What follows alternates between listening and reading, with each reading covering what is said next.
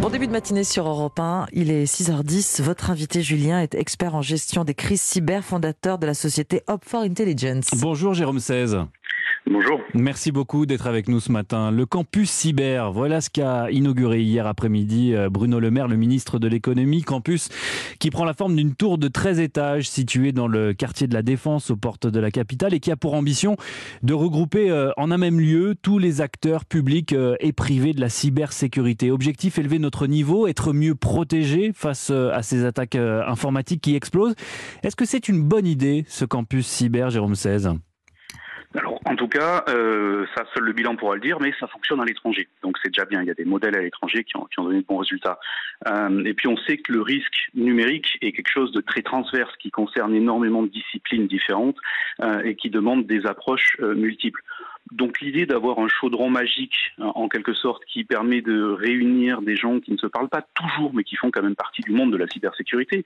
On aura des gendarmes spécialisés dans les enquêtes cyber, par exemple. On aura euh, des ingénieurs de grandes entreprises. On aura des PME innovantes bah, L'idée, c'est d'essayer de créer un effet euh, machine à café. Vous savez, où le matin, tout le monde se, se, se, retrouve de manière assez informelle. Et puis, à partir de ça, bah, il peut y avoir des idées qui naissent qui ne seraient pas nées si euh, la machine à café n'avait pas été là. Voilà. Même, quand parmi, euh, même quand parmi ces acteurs, et là je parle du secteur privé, euh, tout le monde est concurrent, il n'y a pas de risque que ce campus cyber se transforme en, en campus du cyberespionnage industriel?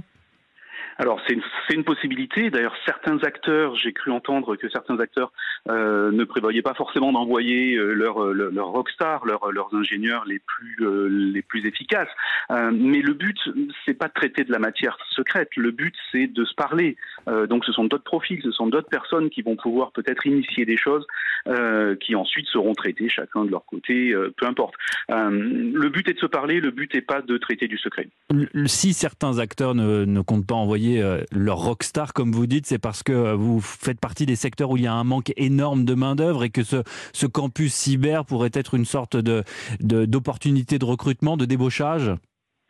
En même temps, le secteur est petit. Vous savez, le, le, en général, l'intériorité moyenne euh, dans, dans, le secteur, c'est trois ans. Donc, les gens tournent autour de trois ans. Donc, avec ou sans euh, campus cyber, les gens bougent quand même, tournent quand même.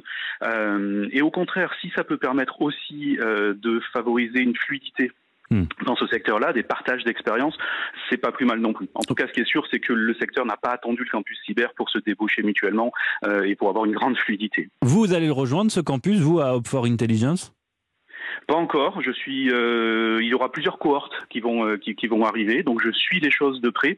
Pourquoi pas, mais pas pour la première cohorte en tout cas. Ceux qui ont le plus à gagner dans ce campus, euh, ce sont les services de l'État, non? Parce que nos administrations sont un petit peu à la traîne dans ce domaine forcément. Euh, L'ANSI, qui est, donc l'Agence euh, nationale de la sécurité des systèmes d'information, euh, fait un travail très efficace et un gros travail pour la protection notamment des administrations. C'est plus une question ensuite de moyens aussi ensuite sur le terrain au sein de ces administrations-là pour décliner et suivre les préconisations de l'ANSI. Donc c'est pas forcément l'État qui a le plus à gagner. Je pense que c'est vraiment mutuel, c'est-à-dire que euh, du côté du privé aussi, il y a certaines idées qui ne naîtront pas si on ne partage pas, si on n'échange pas avec euh, le public. Le public a des besoins que le privé va pouvoir euh, répondre, auxquels le privé va pouvoir répondre. Euh, donc encore une fois, la clé de ce campus cyber, c'est la synergie. Oui. Si la mayonnaise prend, c'est très bien. Si ça ne prend pas, ça va être comme vous le dites, effectivement un lieu où euh, chacun va rester dans son coin et ne va pas apporter euh, à la matière et la discipline. L'ANSI, l'Agence nationale de la sécurité des systèmes d'information, qui révèle que l'année dernière, 11% des cyberattaques ont concerné euh, des hôpitaux en France et, et 20% des collectivités territoriales. C'est considérable. En gros, un tiers des attaques visent nos services publics. Comment vous l'expliquez? Alors, les attaques en question, on parle souvent d'attaques, enfin, on parle d'attaques de, de, type rançongiciel, ne sont pas des attaques ciblées, ce sont des attaques d'opportunistes. Euh, C'est-à-dire que des groupes de cybercriminels, souvent basés à l'étranger, vont euh, aller, c'est l'équivalent de remonter une rue de la nuit et de tester toutes les portières, d'essayer toutes les portières de la voiture. Mmh. Voilà, dès qu'une s'ouvre, c'est la bonne. Euh, alors peut-être que, bon, on le disait à l'instant, euh, nos services publics, nos hôpitaux euh, n'ont pas les moyens d'assurer une protection équivalente à celle que d'autres entreprises privées le font. Mais je vous rassure, les entreprises privées souffrent exactement de la même recrudescence d'attaques, euh, de la même manière. Est-ce que vous sentez que les choses sont en train de changer dans la prise de conscience? Parce que depuis le début de la pandémie, on parle beaucoup de ces attaques, de ces attaques notamment en rançongiciel.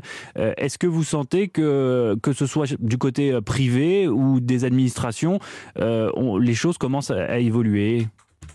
Le campus cyber en est une des preuves. Euh, autant on peut, euh, on, attendra pour connaître le bilan et ce qui ressort de ce campus cyber, autant on peut déjà aujourd'hui affirmer que euh, le fait qu'il y ait un lieu comme ça qui existe est un message fort en soi qui, indique que oui, le risque numérique est, est pris au sérieux au plus haut niveau de l'État. Mais ça veut dire par exemple que vous voyez arriver désormais des TPE, PME, ce qui eût été impensable il y a encore quelques années?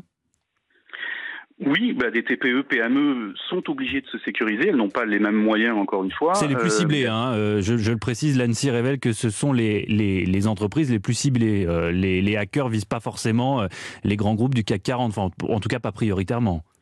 Encore une fois, les hackers ciblent rarement. Alors oui, hein, il y a tout, tout, tout, un volet étatique et d'espionnage qui est différent.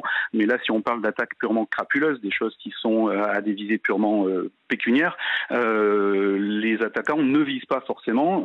ils essayent tout. Et il se trouve qu'en France, 98 voire 99% de nos entreprises sont des PME ou des TPE. Donc c'est normal qu'elles soient surreprésentées. Et malheureusement, elles sont aussi les plus à risque parce que autant une grande entreprise victime d'une telle attaque va avoir de la trésorerie et des moyens Hmm. pour, euh, pour y survivre. Euh, une petite entreprise, généralement, n'y survit pas. Qui sont derrière toutes ces attaques? Des groupes criminels, des mafias? Alors il y a de tout. Il y a essentiellement, ce sont effectivement des groupes criminels qui sont plutôt bien organisés, puisqu'on parle d'un système de franchise. Euh, il y a des groupes qui ont une expertise assez forte et qui ensuite louent euh, les outils qu'ils ont conçus, mais aussi des services. Hein. Le, paiement, par exemple, est pris en charge euh, par, des plateformes automatisées créées par ces groupes-là. ce sont des groupes qui fournissent aussi un support technique même aux victimes. Donc il y, a, quelque chose de très organisé derrière ça au niveau criminel. On peut imaginer aussi des groupes étatiques. On peut imaginer les deux. On peut imaginer des cybercriminels qui de temps à autre, euh, parce qu'ils ont besoin d'être protégés, euh, vont, euh, vont, vont, vont, donner des, informations ou vont collaborer avec des États. On peut tout imaginer en fait. Et, le cyber, le monde cyber, malheureusement, est un monde, un domaine à part. C'est un domaine à part entière. Aujourd'hui, les armées considèrent le domaine cyber au même titre que le domaine terrestre, maritime ou aérien. seulement, c'est un domaine dans lequel il n'y a pas de frontières, dans lequel on a beaucoup de mal à attribuer des attaques, à savoir qui est réellement derrière une attaque. Et c'est notamment tout un axe de réflexion aujourd'hui euh, qui probablement sera euh, sera très discuté au sein du campus cyber, c'est de savoir comment hmm. on, on, repère ces attaques et on repère qui est derrière ces attaques-là. En ce qui concerne les attaques euh, on va dire étatiques, euh, comme celle euh, récente euh, en Ukraine, où la ville de Kiev notamment est, est régulièrement depuis quelques semaines attaquée par des hackers que l'on suppose russes qui coupent le courant. Est-ce qu'il ne faudrait pas, Jérôme Cesse, pour nous prémunir d'une partie de ces cyberattaques, faire comme les Russes et les Chinois, c'est-à-dire bâtir nous aussi une cyberarmée qui marcherait un peu comme notre dissuasion nucléaire? En gros, ne nous embêtez pas, sinon vous, vous savez ce qui vous en coûtera alors, ben, la France dispose de, ressources et de moyens euh, d'opération dans, le cyber. Euh, C'était un tabou il y a quelques années, ça l'est, ça l'est moins aujourd'hui. Donc, euh, non, non, on est, on, nous ne sommes pas en reste. Oui, mais est-ce qu'on le fait savoir au reste du monde? Ça, c'est une question de, doctrine. Euh, les États-Unis sont allés jusqu'à faire savoir qu'ils n'hésiteraient pas à répondre militairement de manière, de manière cinétique, de manière traditionnelle, euh, à des assauts euh, cyber. Euh, voilà, d'autres l'ont fait aussi. C'est une question de doctrine, en fait. Bon, merci beaucoup, Jérôme 16, d'avoir euh, répondu à nos questions ce matin sur Europe 1, de nous avoir éclairé sur ce campus cyber et, tout ce que cela implique. Je rappelle que vous êtes expert en gestion des crises cyber et fondateur de la société Hop for Intelligence. Très bonne journée. De.